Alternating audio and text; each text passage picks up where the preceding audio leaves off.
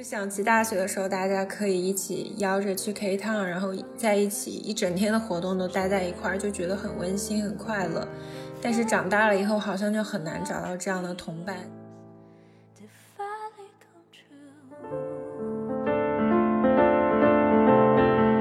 House Cafe 里面的男服务生都是那种一米八几的大高个，就像是从韩剧里面走出来的一样。难道说是因为就是这次你带他逛了这家 House Cafe，然后成为他一个就是恋爱的契机吗？男团真的有这种断代史可以区分年龄？我知道的最早的就是水晶男孩。像我们这一代人长大的过程中最火的男团应该是东方神起和 S.J 吧。大苏小雅是由三位生活在纽约、旧金山、海德堡的打工人，每周跨时差谈天说地的吃人一语。呃，我们今天呢，想借这期节目呢，给大家聊一聊埋藏在我们三个二十代前半满满回忆的地方——洛杉矶。不是十几岁的回忆吗？十几岁。可是我想说，你们大多数二就是二十岁的前期都住在洛杉矶，不是吗？不只是十几。我们现在也还是二十岁的的的，圆不下去了。中期，好吧。好，对，这是一个四季放晴、空气清爽、视野开阔、遍地松鼠。真 是 OK，好好可以。对。满是活力的当地人，绵长的海滩，多元的餐厅和商店，都是人生里无法替代的闪闪发光的宝藏。我们想划破时空，以我们数年前在洛杉矶生活时的视角，带着大家走一走，欣赏一下旅行手册里不曾存在的，只有我们三个人世界观下的洛杉矶。哇，这个 intro 吓得我话都不敢说。我也是。对，我们也想把这样的城市漫游的节目呢做成一个系列。那今天呢，我们就想先带大家走一走，就是我们三个人在一起时间最长的这个城市——洛杉矶。然后，洛杉矶的整体的城市规划呢，其实跟国内的大多数的城市都非常的不一样。因为洛杉矶的设计之初就是一个为汽车设计的城市。这个城市在建立的时候呢，就是刚好是美国的汽车业在疯狂发展的时候，而且它还是一个只为晴天设计的城市，因为这个城市只要一下雨，就等于全部瘫痪。在上学的时候，有一年下了大暴雨，其实也不算是大暴雨了，就是以现在我住在纽约的情况来看，就是一个毛毛雨的。这个概念吧，对。然后当时整个那个建筑学院的门口都堆满了沙袋，那种抗洪救灾的感觉，但其实就是下了一丢丢的毛毛雨而已。对，而且洛杉矶因为它是一个一年都很难有超过十天下雨的地方，所以大家这个应急能力就还蛮差的。因为洛杉矶是最开始为车设计的城市嘛，所以在洛杉矶的公共交通系统其实是非常非常差的。基本上是没有人会使用地铁啊、巴士这样的系统。它其实也是有地铁跟巴士，但是就，呃，可能不像其他城市那样就比较做的比较完善。它那个地铁上巴士经常会有就是流浪汉出现，而且也不太安全。那作为这个系列的第一期呢，我们想要聚焦在韩国城。第一是沿袭我们上一期讲基地和 TOP 收藏的这个话题，就是韩国城这个地方是韩国艺人在海外旅行的时候经常会出没的地方。然后洛杉矶的韩国城呢，也基本上是美国里面最大的一个韩国城了吧？对。是，嗯，然后第二个原因呢，就是因为之前我们提到了洛杉矶是一个对没有车的人来说出行非常不方便的一个地方嘛。大一、大二的时候，就是我们没有车的时候呢，离我们学校最近的，就是在韩洛杉矶的市中心的呢，就是一个韩国城，所以基本上我们的生活围绕着韩国城展开，韩国城就相当于我们的大学村。啊，对对，可以说没有韩国城，我们就活不下去了。对啊，这个 K Town 呢，其实也相当于可能我们百分之四五十的时间都是在这里度过的，因为我们可以从早到晚就泡在这个 K Town 里都有。请请请问是什么服务呢？我我很好奇，到底是什么样的服务？听我们慢慢道来。什么鬼东西？那我们今天大概按照一个我们会在 K Town 度过一天的这样的一个时间线来跟大家一点一点的介绍我们经常去的 K Town 的一些地方。对，首先呢，我们先给大家讲一讲，就是有很多非常有名的一些咖啡厅嘛。那 K Town 的咖啡厅其实每个都挺特别的，然后每个咖啡厅它都有自己的风格。呃，我印象里当中比较深刻的呢是这个 Loft Cafe，因为它就是你一进去，先是一台就是有些年代感的钢琴，然后它地砖呢是黑白色的，设计风格呢比较偏向是上个世纪的中期那种感觉。然后沿着楼梯上去呢，就是这家咖啡的重点，它有一个 loft，因为有一层高度在那，所以它才叫咖啡 loft 吗？对，所以它叫咖啡 loft，因为有一层高度在那边，所以上到二层以后呢，它其实是有一定那种空间上的隔断的，所以它二层就显得就是非常安静。对我和杨子经常都会去那个地方的，对，就是可以看到楼下的那个位置。然后就是我们经常去的话。啊，我们会必点它一个，就是就是必点的一个 menu 是 sweet potato latte，就是红薯拿铁。真的好怀念这个，我对这个印象超深刻。对，它就很香，然后就是甜味甜度控制的也非常合适，就不是特别甜。拿铁那种，它本身的那种有一点点涩涩那种感觉，跟那种甜度就是非常恰当的结合在一起，然后热乎乎的喝上去，整个身子就非常暖，然后觉得非常温馨。嗯，就是冬天喝到一杯红薯味的拿铁，就会觉得好温暖啊，就有点想起来在国内吃烤红薯的那种感觉。我超级喜欢这家咖啡的，今天阿驼提起来，真的勾起了我超级多的回忆。我今天还去了办公室。其实我中午出去买饭的时候，我还挺怀念 当年的，就想起大学的时候，大家可以一起邀着去 K Town，然后在一起一整天的活动都待在一块儿，就觉得很温馨、很快乐。但是长大了以后，好像就很难找到这样的同伴。当然，lockdown 你也没法去哪。但是我印象特别深刻的一个情景，就是我和杨子面对面的坐着，然后可能我们每次去的时候是下午吧，洛杉矶天气还特别晴朗的时候，然后我们就慢慢坐在里面学习，然后就看到天色一点点变暗，然后可能到晚饭出来的时候就已经天黑了，就有一种很温暖的感觉吧。尤其是在冬天的时候，那家可啡里面会有一些小灯泡啊什么的。对我对那个灯泡印象超。超深刻的，对，就是有一种冬天里的温暖的感觉。对，那么还有一家，剩下这个咖啡肯定是大家就是记忆非常深刻的一个地方。那是为什么呢？在洛杉矶留学生群中，真的是。颇有盛名啊！他是因为那个服务小哥帅气而出名，全都是那种大长腿韩国欧巴。对，然后也是我们小西经常光顾。你看小西，小西就是反应一下子就热情了起来，对吧？不是不是不是，就是我们大名鼎鼎的 House Cafe。我经常去那里是因为我喜欢吃泡菜炒饭，但是我知道很多女孩子去那里都是为了看韩国欧巴，强行洗白。你去看韩国欧巴吃泡菜炒饭，不担心自己嘴里一股味儿啊？所以嘛，我就是洗白一下我自己，我不是为了欧巴去的，我是为了吃炒饭去的。但是呢，我对这个地方。第一次印象特别特别深刻，是因为他们里面的服务员真的都是那种一米八几的大高个，就像是从韩剧里面走出来的一样。而且呢，他们就是对你的服务都特别特别的贴身。就一般的服务员就会站在那里跟你说话嘛，House Cafe 里面的男服务生他都会蹲起来，然后平视你跟你说话。他会的，然后他还还会把手搭在你那个椅背上面，这么蹲下来跟你说话。那不会有点油腻吗？我觉得小新您看到的这位就是服务生，可能跟我们看到服务生不太一样。我看到这一幕是因为我隔壁桌坐了几个那种一看就是像名媛一样的韩国韩国阿姨，可能年纪稍微长一点的韩国姐姐，一看就是会给很多小费的那种，所以服务生可能就会对他们有一点点的特殊待遇，就会嗯，就跟他们打情骂俏啊，然后蹲下来跟他们说个话啊，这样对。一般的服务生对我们也会很 nice 啦，也会稍微蹲下来跟你讲话。除了一般的服务生以外，你你能感受到他有一点点的服务费用是收在这种帅气小哥跟你说话上面，这样。什么牛郎店吗？这是。那去这里应聘还需要还需要对自己的颜值有点自信才行吧？我还有一个印象就是我当时有一个。朋友来找我玩儿，他就觉得要看一下帅哥，所以这个已经变成了看帅哥的必去打卡景点吗？对，因为他们学校就是亚洲人没啥帅哥是吗？有帅哥，但都是白人，所以我就说那就带你看看亚洲人。我不是黑我们学校，我觉得我们学校还是没有什么帅哥的。不会啊，我觉得我们学校挺多的。啊，有吗？哦，可能我缺少发现的眼睛。嗯，然后我就带他去了这家咖啡，然后他当时就对我的这个推荐十分的满意。我印象最深刻的是呢，他后来回去了以后，他就接连找了两个韩国男朋友。我觉得他真的很不容易。难道说是因为就是这次你带他逛了这家 House Cafe，然后成为他一个就是恋爱的契机吗？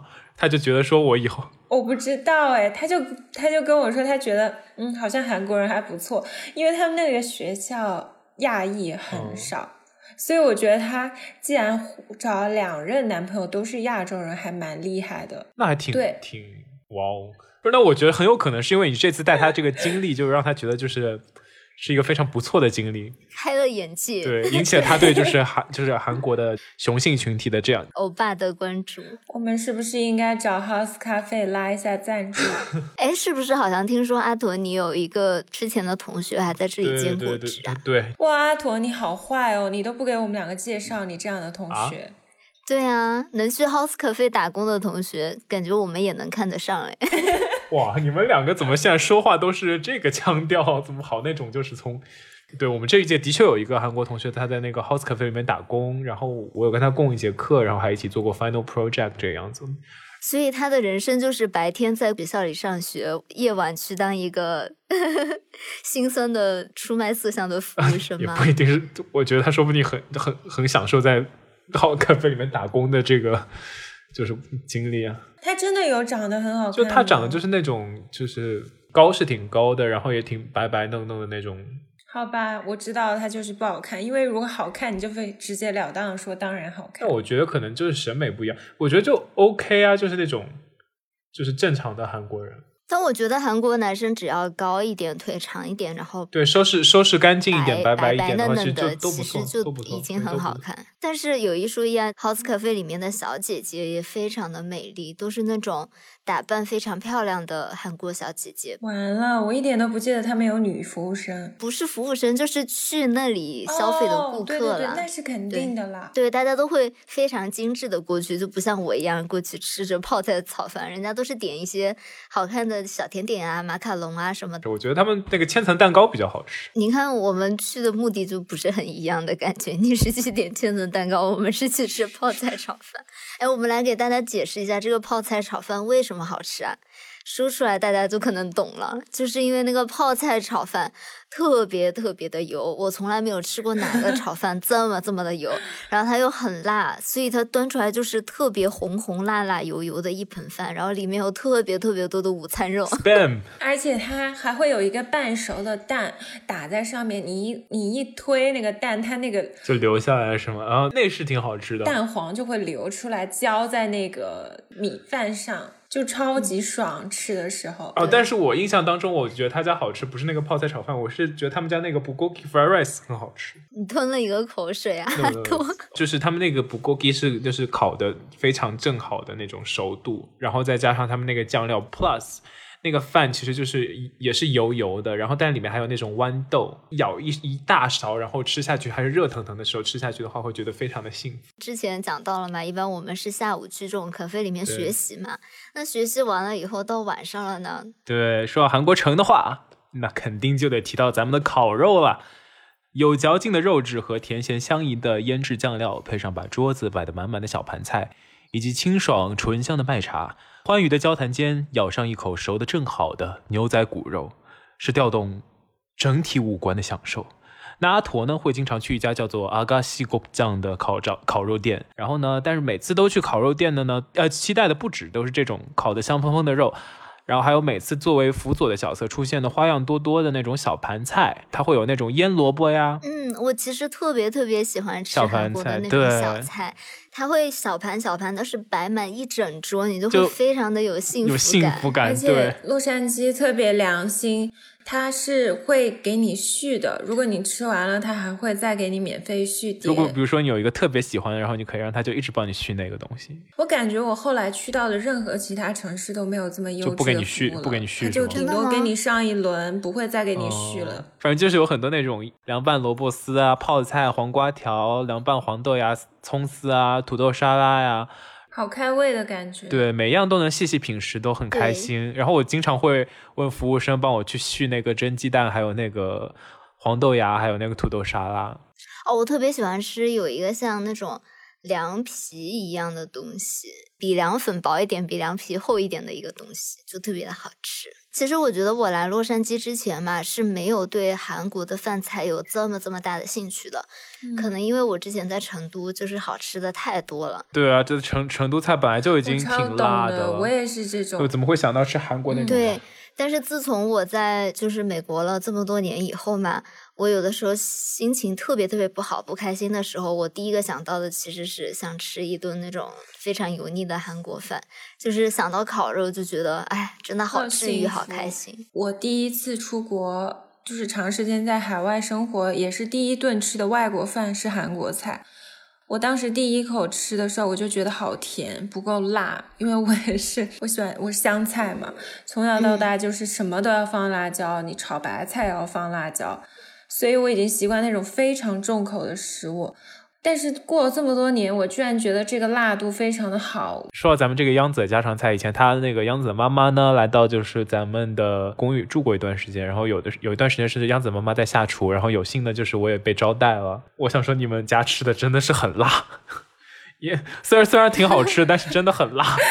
你应该下次来湖南吃一下，你就知道什么是真的辣。杨子妈妈做一个很好吃的菜，是一个就是那种就好像肉末拌那种豆角吧？对对，豆角豆豆角拌肉末那个很好吃，很好吃是很好吃，但就真的很辣。因为地方分别啊，你恰好在非常不能吃辣的地区。就是韩国这个辣度呢，就是因为它甜甜度稍微再多一点点，对我来说稍微友好一点。而且我觉得韩国菜是所有菜系里面输出最稳定的。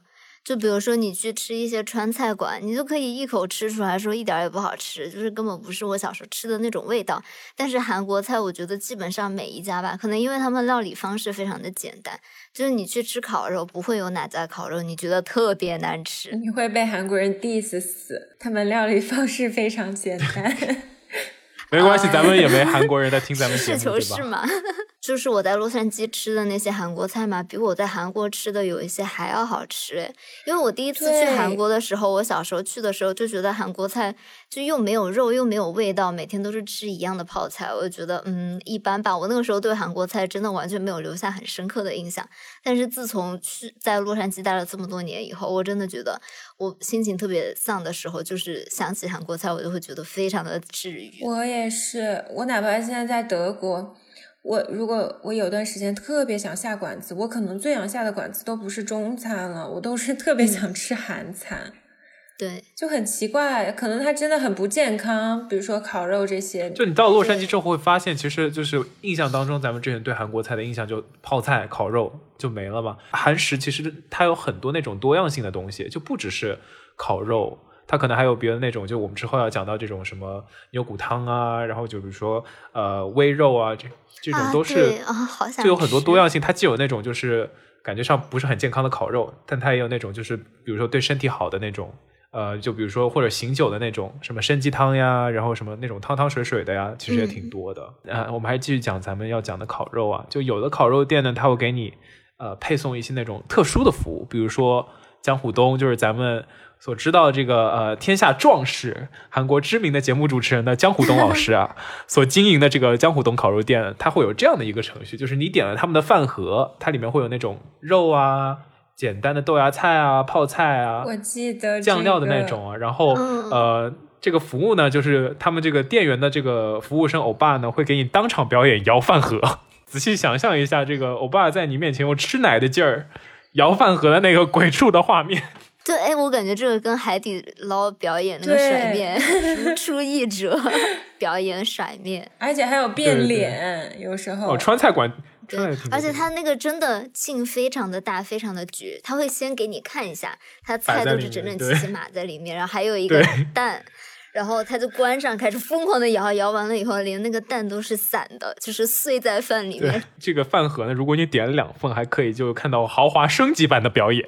什么是豪华升级版？据说是什么双人电音摇饭盒，就是 你后面要配那个 EDM，然后就像你在 club 里面那种，然后两个人在你面前表演摇饭盒，就像那种跳，就是那种跳舞的感觉。就我觉得他那个摇完之后，我真的说要好好感谢一下他那个就是这么辛苦啊，然后觉得在烤肉店真的是非常不容易。我还记得一件事情，是我和小西一起经历的，就是我们大一的时候有一个学姐还挺照顾我我们的，你还记得吗？经常带我们去 K 汤吃东西。啊，然后有一段时间，她就特别想减肥。但是他要想吃烤肉，然后他就带我们俩去吃，就说看着我们吃，他就觉得很快乐。我们好像工具人啊！他说他就不吃肉，他要减肥。但是他吃什么呢？就是每次烤肉的时候，不是那些烤肉店会在上面放一些蔬菜，放蘑菇啊那些嘛？然后他就吃那些最吸油的。然后我们就吃烤肉，他就把那些吸油的东西全吃了。这个脑子好像也不是非常的转得过来的样子。呃，沿着这个六街呢，一路向东，它有一家韩式店叫松东当，然后他们家的那个 Kobe Jam 呢，就是韩式炖排骨，真的是一绝。真的，这家店是有多有名呢？就是我有很多，比如说在洛杉矶附近城市，因为加州很多大学嘛，就在洛杉矶附近城市上学的。朋友呢，他们都会在周末的时候开两三个小时车，然后一定要来很多从那种 Irvine 啊之类那种，对，什么 San Diego。San Diego。对啊，我有一个 UCSD 的朋友，他就是会专门开车来洛杉矶，然后叫我出来吃一顿速冻蛋。你确定他是来吃这个，还是来看你？找一个借口。他是来吃肉的，我确定。反正就是他们这家就是韩式炖排骨真的是一绝啊，它牛肉嫩而不腻。配上这个土豆啊、萝卜啊、年糕，还有咸甜的酱料，然后看着那个升腾的蒸汽，真的是可以挑起那种满满的食欲。我我其实觉得这家店很神奇的一点，就是我一直是一个非常重口味的人。小西和阿驼应该记得，我大一的时候还在面包里面夹老干妈吃。你是万物皆可老干妈，好吧？咱们杨子在这个第一期节目当中已经提到过这件事情，有兴趣朋友可以去 check 一下。但是我居然真的很能接受这种清淡口味的炖菜，其实很难的。我一般都会觉得本帮菜、那上海啊、浙江的菜，我都觉得太清淡、太健康了。它这个也不清淡吧？对，它是有加很多大酱在里面的感觉，它不是清淡，只是不辣。那个排骨它不是很多肉的那种排骨，它都是像有点像羊蝎子那种感觉，就是脊柱骨。所以你慢慢掏那个肉下来吃的话，就觉得每一点肉都非常非常的香，每一口肉都非常的入味，然后它又炖的特别特别的烂嘛。对，那咱们就刚刚讲的是咱们还在傍晚的时候啊，这个会去吃烤肉，或者说炖肉，反正就大吃一顿肉这种感觉。那到深夜的时候呢？嗯。咱们会干什么呢？去蹦迪。对，什么蹦迪？OK，对，行吧，蹦迪。在我们三个还年轻的时候啊，有的时候学习会学挺晚的，或者说有的时候周五会啊学习吗？不好意思，我是在学习，我不知道你们俩在干啥。对，有的时候学习会学挺晚的，然后有的周五晚上会，就咱们这个小溪，有的时候周五晚上会玩的挺晚的。小西 是我吗？是我吗？就是待到很晚的时候了，我们就会想去吃一个宵夜，但是又又会给自己找补，不想吃太不健康的东西。对对，其实我们也没少吃太不健康的。对对对，韩国料理当中其实还是有挺多那种保养式，就深夜里吃一点暖暖的东西，就会觉得很幸福。然后咱们最常去吃的呢，可能就是这个参。我都已经猜到你要说哪一家对，就咱们这个参鸡汤啊，还有这个豆腐锅呀。我们可以先从这个卖参鸡汤的这个深夜食堂山来讲起。就他们这个参鸡汤啊的汤料不参加任何的那种添鲜剂，然后呃，为了突出肉汤跟人参味道融合呢，还会配有那种青葱和红枣来提香。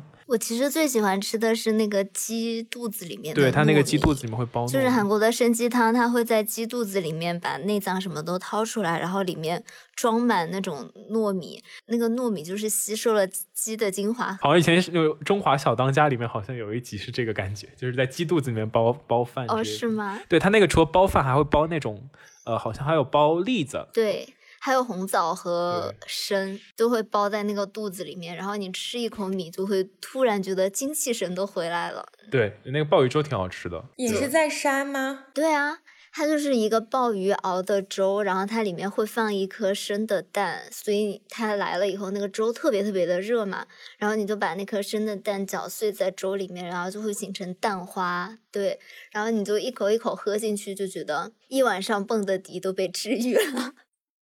你们都是很愉快的回忆，我对这家店的回忆一点都不愉快。为什么？来讲讲你和山的小故事。首先，你们难道忘了这家店的服务有多差吗？那个老板娘超级超级凶的，而且对人真的我记得，我记得这个小费的事情，百分之十到百分之二十之间都是一个正常的区间嘛。然后你有些时候就可能算的没有那么清楚，就一般我们会给百分之十五，但有的时候你就大概一估算，可能就比百分之十五少一点点。但是一般的餐厅也不会对你说什么，就也无所谓嘛，少个几毛钱什么的。但有一次我们在那个山吃完了以后，那个老板娘追出来跟我们说你们小费给少了，我当时真的有一点害怕，就我们都快上车了，他就追出来对我们大喊大叫说你们小费没有给够百分之十五。不过这家粥店呢，其实还有韩国城还有另外一家粥店，叫那个 Bonju 本粥。那家我也记得。哎，那家我你们两个我们都有约，我我们都有约，对对，那家店呢，它是之前是出现在，如果大家都看过一部韩剧叫做《花样男子》，跟那家就《花样男子》当中出现那个粥店是就是连锁企业，是一家连锁粥店。哦，阿托在里面经常会点他们那个南瓜粥啊。阿托你自己也会在家做啊，我印象很深。对对，我我以前也做过一次，对他那个南瓜粥非常好吃，就把南瓜南瓜先剁成那个酱嘛，然后它会有那种做好的粥，然后还有那种小小。就是那种精细面粉，稍微撒一撒，然后勾芡一下，然后它那个南瓜里面还会有那种大的那种类类似于那种甜豆，嵌着几颗再进去，然后里面会放一个像汤圆一样大小的一个丸子，还有小松子，拌着那个小松子吃那个南瓜浆糊，然后和那个米热热的，然后就喝下去，真的非常幸福。我特别喜欢吃他们家的是他们家的小菜，就是每次你。去之前你肯定都非常的饿嘛，渴望吃到一口热粥，但是因为它是现做的，所以是稍微你要等一阵。但是他会先给你上一些小菜，然后里面有一样就是卤哦，对，他那个卤牛肉它一看就是那种卤了好几天，然后就是放在里冰箱里面，就是非常非常的入味，然后又很软。啊，我现在想，我们当年大晚上吃这种东西好罪恶，不罪恶。为什么会罪恶呢？我现在过的是比这个更罪恶的生活。对啊，今天小溪还在吃汉堡呢。就是因为看这个稿子，觉得把我自己看饿了，太想吃了，然后我就给自己点了一个炸鸡汉堡。那说到这里，我们是不是就该说炸鸡了？哎，话说这个炸鸡真正火起来是在那个，我记得有一年有一部韩剧《星星的你》，有一部韩剧之后，然后就开始就是出现那个什么炸鸡配啤酒。那个时候我记得还跟我的韩国室友确认一下说。就是他问我说：“就中国最近什么在火啊？”我在想说能不能在中国搞一番事业。然后我想说，要不你去卖，你去开家炸鸡店卖炸鸡吧。炸鸡加啤酒在中国现在非常的火。以前就是炸鸡和啤酒是两个单独的食物，但是新年以后，我心里面就会有一个那种标准设置，就是如果下雪了、初雪天，就是应该吃炸鸡和啤酒这种感觉。可是他们俩真的很搭哎。因为炸鸡很腻，啤酒可以解腻，就感觉还挺配的。对，很清爽，而且一个是那种热热的，一个是那种冰凉冰凉的感觉，这种完美的冲突中的融合。你想象在冬天的室内，外面下着雪，然后你在一个暖气房里，对，然后你就吃着炸鸡和啤酒，和自己心爱的人，和自己心爱的人，自己吃也很棒啊。好了好了，对，然后当时我记得我和小西有特别喜欢去一家店，那家店就在 House Cafe，我们之前提到的那个咖啡厅的对面。然后那家店它是只卖炸鸡，不卖其他任何东西。然后比较主推的就是有蜂蜜口味和辣味的鸡翅，然后再搭上很多的烤土豆、炸土豆吧。哦，我觉得他们想到能把这个蜂蜜跟炸鸡合在一起，我觉得真的是。一绝，对那家炸鸡是那种非常标准的韩式炸鸡，就是跟你吃的肯德基、麦当劳这种炸鸡完全不一样。首先酱是非常的厚，然后包在那个炸鸡的脆皮的外面，而且它的那个蜂蜜，嗯，脆皮炸鸡口味嘛，它的那个蜂蜜糖浆裹在外面，真的非常的脆。完蛋，被你这么一讲，我现在超想吃，怎么办？我现在有点饿。就是那一家的炸鸡，真的是我在世界上吃过的最好吃的炸鸡。那家是 Q 冲吗？是 Q 冲。OK，嗯，哇，那家店真开到处都是。我之前去那个一个小镇上，他也开了 Q 冲。他应该是就是韩国的连锁店，然后开到了美国这边来，这样。对对对。韩国城呢，除了这些好吃的东西，它其实还有一些很多那种其他那种娱乐设施嘛，就比如说啊、它有夜店啊，有桑拿啊，有卡拉 OK 啊。虽然阿驼是没有经历过啊，但不知道你们有没有去过这样的地方呢？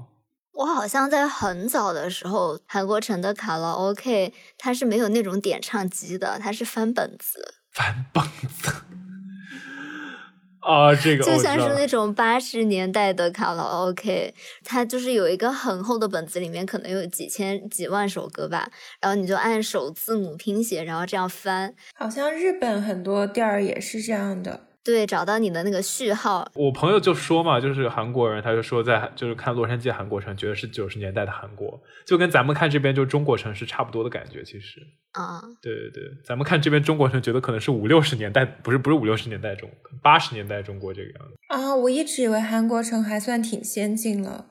也没有吧。洛杉矶整个城市的规划都是非常的糟糕，对啊，就非，常的老旧。在我们三个都还年轻的时候啊，我们现在也很年轻，Come on。但是待会儿阿驼讲了这一个时间段以后，就会发现我们好像没有那么年轻。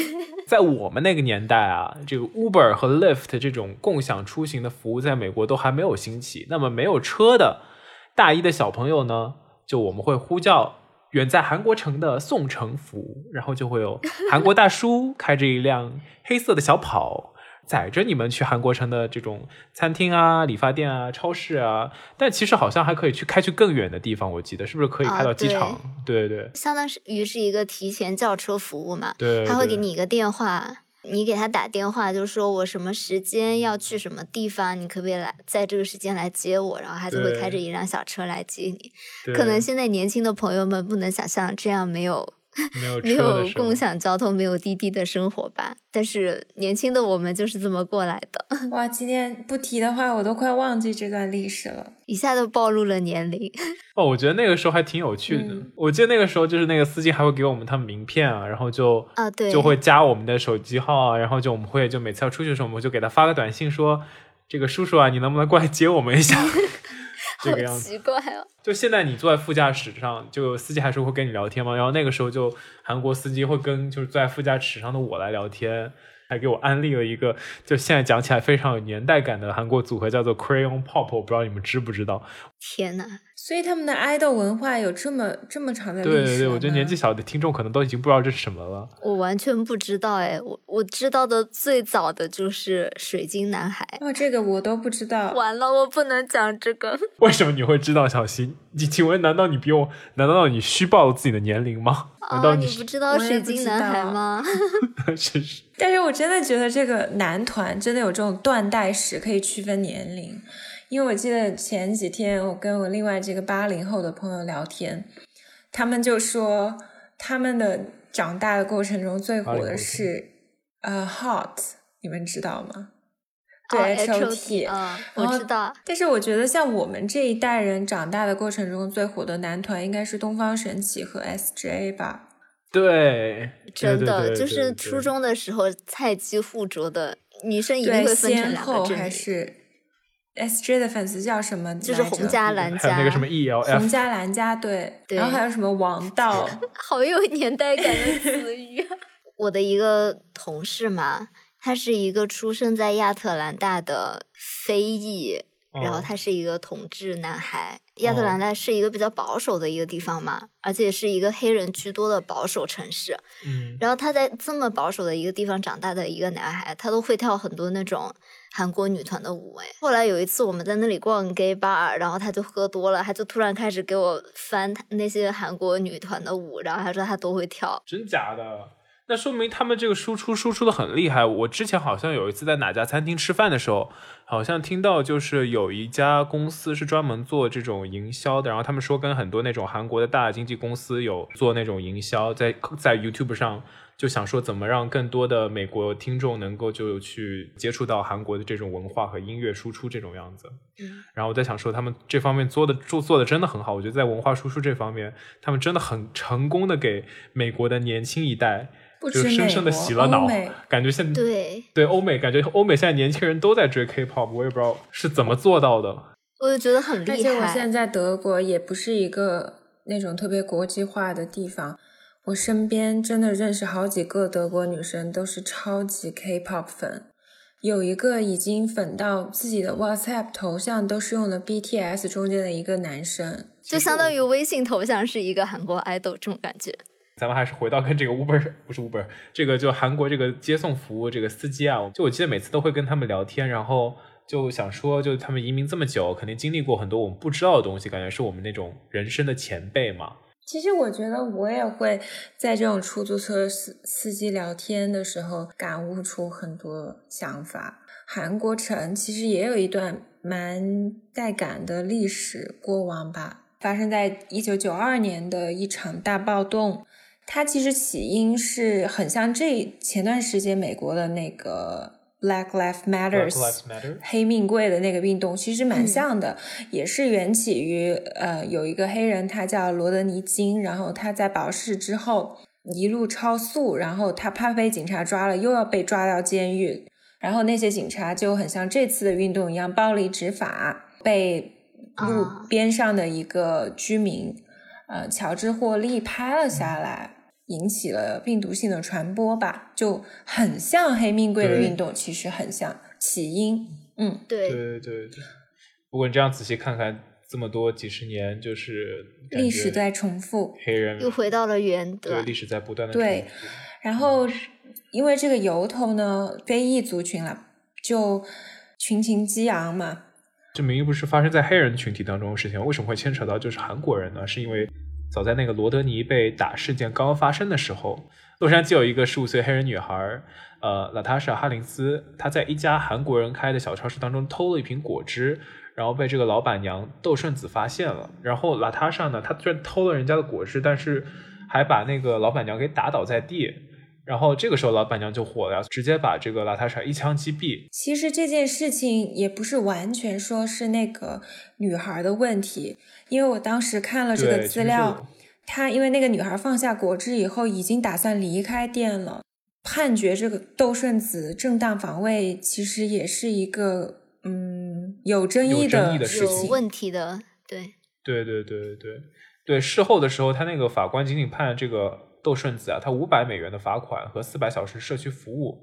然后这黑人族群就不满意了，他就说这感觉这不是判的轻了吗？我就就。然后就成为了他们，呃，这个黑人群体跟这个韩国群体矛盾之间的导火索。又加上我我们之前说的罗德尼事件的背景，所以韩国城呢就成为了黑非裔族群嗯打砸抢的重点一个目标吧。嗯，那为什么韩国城的这个历史？呃，是浓墨重彩的一笔呢，其实就是在于当时发生了这一系列比较恶性的打砸抢事件以后，和其他遭遇重创的少数族裔族群不一样，韩国人他选择了拿起枪支来保卫自己，有纪律、有规划，然后非常正经，在面对这种暴徒的袭击，他没有就是非常慌乱。当时候那个时候，就黑人会想说，亚洲人嘛，看上去都就弱弱的，对吧？那肯定就是非常轻松的就可以拿下，不是吗？但他们没有想到，实际上大多数人都受过这种军事训练。对，其实韩国裔的持枪率非常的高，高达百分之七十。哇，这么高？对，超级高。这其实是个蛮恐怖的数字啊，特别是我们，我都不知道，在我们在那个地方生活那么多年，身边根本不认识有枪的人。对，所以这个数字是蛮惊人的。第二个原因就是因为韩国大家也都都知道的，我们的 idol 们都要消失一段时间，为什么呢？因为韩国的男人都要服 服兵役，他们是呃义务兵役制的，所以绝大多数的韩国人都受过枪械使用的训练。而且我当时有看过一组照片，甚至有一些录像，他们会那用那种建筑当堡垒。然后就是还会用那个电台，就是进行相互呼应，嗯，就是一个护卫队，这么厉害？对，有组织、有纪律的，比如说拿商铺作为城堡，然后在屋顶上架起步枪，然后阻击枪严阵以待，就是保卫他们的家园。对，我其实很长一段时间有一个困惑，就是大家都知道洛杉矶的市中心是治安非常差的地方，而且是贫困人口。聚集最多的地方，然后有非常多的呃没有家的人啊，流浪的人口都在街上走来走去。所以洛杉矶其实呃城中心是有一个中国城的，但是现在已经基本上荒废了。对，大多数有稍微有钱一点的中国移民就会搬到城郊环境更优渥的地方，但是韩国人就是坚守在洛杉矶的城中心。我之前就一直非常困惑，就是看起来柔柔弱弱的韩国人民为什么？能在这么恶劣的一个环境下面，还能坚守在这里，开着风生水起的餐厅啊、餐馆啊什么的，原来是这样的。我觉得他们挺硬核的。而且只要我们去对比韩国城和小东京，我们就会发现韩国城的治安明显要好非常多。嗯，洛杉矶市中心的那几片区域，韩国城可以说是相对来说治安最好的区域了。就是你很少会看到流浪汉在街上乱走啊、骂人啊什么的，但是在小东京那一片的话，就经常会有流浪汉闯进店里面，然后发生争执啊什么。白天你都能在小东京看到很多那种瘾君子啊、针口啊什么的，我都看过好多那种带血的针头，真的很吓人。其实他们经历了这件事情以后，就像小七和阿拓说的，韩国城的治安就很好，然后韩国人也因为他们持枪在屋顶保卫家园，这个形象非常深入人心，所以得到了一个称号，就叫做“屋顶上的韩国人”。那么承接的我们这个 GD 和 Top 的收藏片呢，我们给大家带来了我们所要了解的这个洛杉矶的韩国城。韩国城呢，有着我们在洛杉矶生活时期的这个点点滴滴啊，想必在我们之后呢，它也会继续支撑 支撑。想必在我们之，想必在我们之后呢，他也会继续支持着我们的学弟学妹后辈们的生活。也许多年之后故地重游啊，可能也会生发出更多的感慨吧。嗯，就是现在我这么凭空想的话，可能洛杉矶最令人怀念的很多地方都是在韩国城，然后我们很多年轻时候的回忆都是在那里发生的。也希望今天通过这个节目带大家去。我们熟悉的韩国城走走看看，给大家带来一个不一样的视角吧。是的，也希望给大家下一次如果有机会去到洛杉矶，一点小小的旅行的指南。呃，我是阿驼，我是小西，我是央子，我们是大俗小雅。那下周再跟大家见面喽，拜拜，下周见。